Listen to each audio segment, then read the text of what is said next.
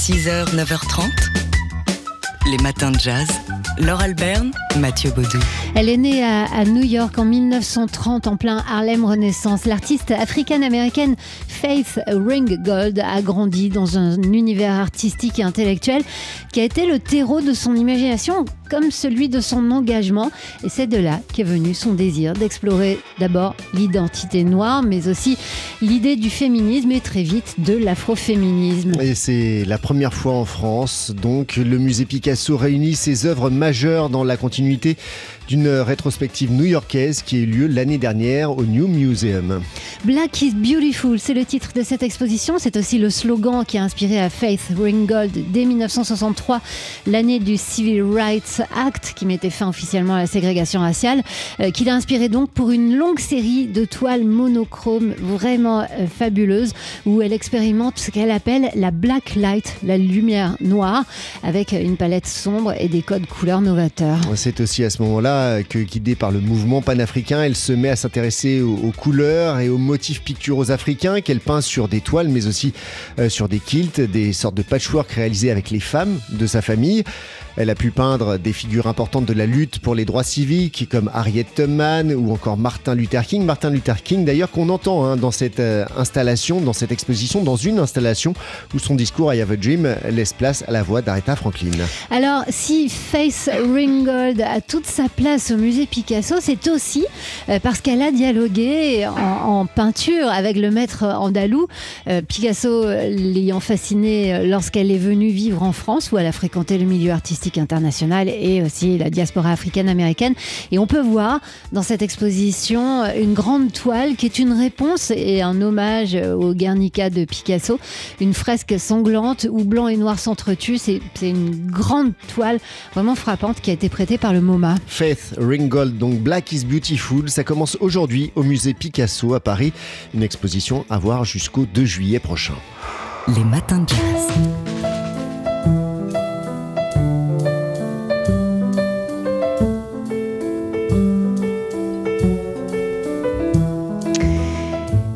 Thème, Remembering, de et par le contrebassiste Avishai Cohen, on l'entend dans un film qui sort au cinéma demain et qui s'intitule Tel Aviv Beyrouth. Un film de fiction de la réalisatrice franco-israélienne Michal Boganim et qui est centré sur deux femmes, une libanaise et une israélienne, emportées par les guerres à répétition entre leurs deux pays de 1984 à 2006. Un film, oui, dont le contrebassiste Avishai Cohen a composé la bande originale. Mais il joue aussi un rôle euh, l'écran, celui d'un ancien soldat israélien qui est à la fois dragueur et traumatisé par ce qu'il a vécu euh, lorsqu'il était à l'armée.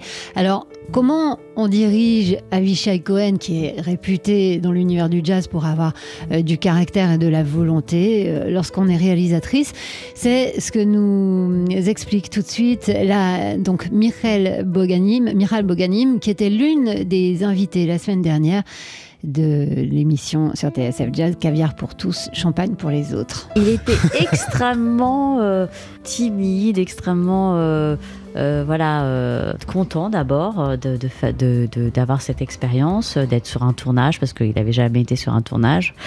Et oui, il était complètement, je, dois dire, plié à, mes injonctions et totalement facile à diriger, hein, dans le sens où Bon, je lui disais plein de fois que c'était pas bien, etc., etc., parce qu'il n'est pas acteur quand même, et euh, qu'il avait. Euh... Un Michel Cohen qu'on connaît pas, et puis il n'a voilà. pas dû entendre ça souvent hein, voilà. ces dernières vingtaines d'années. Il s'est laissé complètement diriger. il laissé diriger. Et, ouais. et aussi laissé diriger même mmh. dans la musique.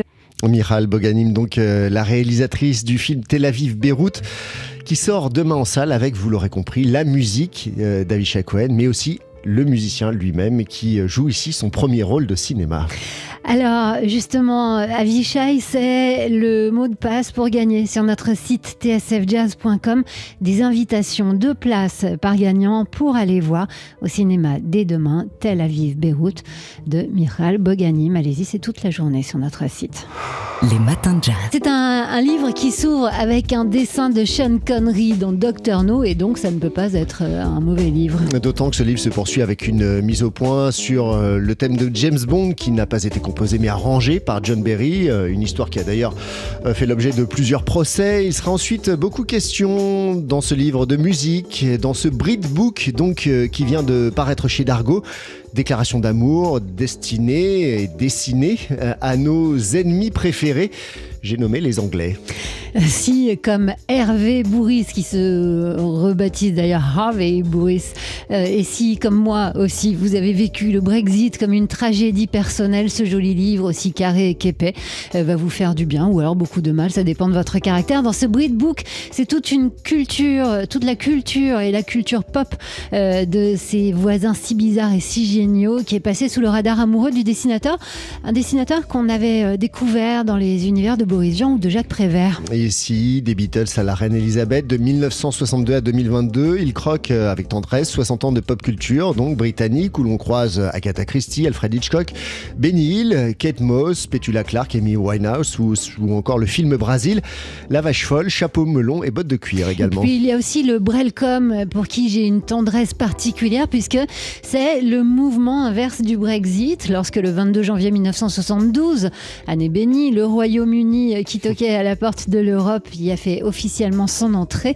euh, pour cinq décennies d'un bonheur presque parfait. Enfin, c'est en tout cas comme ça qu'on a envie de le vivre. Le Brit Book d'Hervé Bourris, donc paru aux éditions d'Argo. Et pour voir les dessins d'Hervé Bourris, eh bien, direction Angoulême, euh, dans le cadre de l'exposition Pop Rock Wiz. Les matins de jazz. 6h, 9h30. Les matins de jazz. Laure Alberne, Mathieu Baudou. La galerie Martel à Paris, dans le 10e, propose une nouvelle exposition du dessinateur argentin José Muñoz, connu sous la signature de Muñoz, fan de musique euh, en général et de jazz en particulier, qui a consacré notamment un ouvrage à, à, Billy Holiday. Et en bon argentin et fils d'une chanteuse de tango, il a aussi dédié deux albums à Carlos Gardel. On n'a jamais d'ailleurs aussi bien senti ni aussi bien dessiné le tango et la musique. À la Galerie Martel, donc, ce sont les planches originales de son personnage récurrent, le détective privé Alex Sinner, qui sont montrées dans leur noir et blanc éclatant et poétique. Alex Sinner, c'est un ancien, un, ancien flic pas très causant qui est né de la rencontre en Catalogne de Munoz avec le scénariste Carlos Sampaio euh, quand les deux, euh, donc un dessinateur et un écrivain, avaient fui la dictature argentine, une collaboration fructueuse dès le milieu des années 70. Mais c'est à New York hein, que vit euh, Alex Sinner. Et c'est New York donc qu'on ressent dans ses dessins, le, New York interlope, celui des marginaux, des musiciens de jazz qui sont parfois d'ailleurs les mêmes. Et dans ses dessins qui frôlent parfois l'abstraction, c'est bien l'air musical de New York qui est présent partout. C'est la bande originale de cette expo qui a débuté, mais dont le vernissage officiel en présence du dessinateur Munoz aura lieu le jeudi 9 février prochain à partir de 18h. Notez une séance de dédicace si vous êtes fan le samedi suivant et l'exposition donc est à voir à la gare Martel à Paris jusqu'au 4 mars. Les matins de jazz.